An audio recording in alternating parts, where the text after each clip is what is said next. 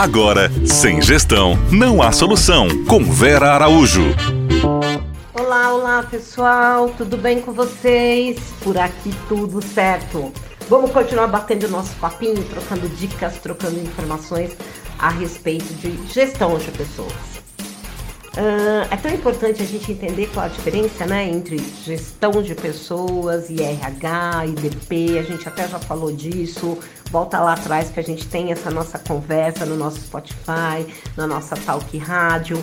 É, Gestão de pessoas significa trabalhar com os talentos, significa desenvolver essas pessoas e adequá-las às nossas necessidades dentro dos nossos negócios. Significa dar envolvimento, dar pertencimento a essas pessoas quando trabalham conosco.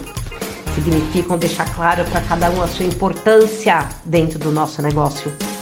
Seja do cara que lava a minha louça, ao meu comprador, que é quem gasta o dinheiro, que entra, a pessoa responsável pelo dinheiro que sai Cada uma dessas pessoas tem papéis extremamente específicos e extremamente importantes no sucesso. É a junção de elos para fazer uma corrente muito forte. Hoje a nossa dica 2 vai para a questão do descritivo dos cargos.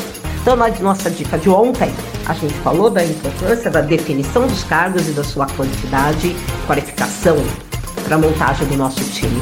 Hoje a gente vai falar da importância do descritivo de cada um desses cargos. Sabe por quê, gente? Tem uma coisa extremamente importante na gestão de pessoas é o organograma. E se eu não tenho os cargos pré-definidos, e se eu não tenho o descritivo de cargos para cada um dessas funções, né? A função dentro de cada um desses cargos, se eu não tenho a relação hierárquica dentro disso, eu vou ter problemas muito sérios dentro da condução da empresa. Quem está subordinado a quem? Quem resolve com quem? Né? Então, dica 2, vamos falar do descritivo dos cargos. Onde eu busco isso? Bom, primeira coisa que eu preciso atender a CBO, Classificação Brasileira de Ocupações, definida pelo Ministério do Trabalho. Eu não invento o descritivo dos cargos, eu não faço de acordo com aquilo que eu acredito ou que eu acho que deve ser. Existe uma legislação atrás disso. Então, eu vou a CBO, que é no site mtecbo.gov.br. Vou repetir, mtecbo.gov.br. É lá que eu encontro a classificação brasileira de ocupações, que deu um padrão aos cargos e às suas funções. Então, por exemplo, eu abri aqui para a gente ver o que é buscar um chefe de cozinha. Então, a primeira coisa que eu vou fazer, eu vou sair descrevendo em cada um dos cargos que eu defini quais são as funções. E a partir desse descritivo legal é que eu vou completar o papel de cada um desses colaboradores, desses profissionais dentro do meu empreendimento. Então, eu busquei dentro da CBO chefe de cozinha, tá?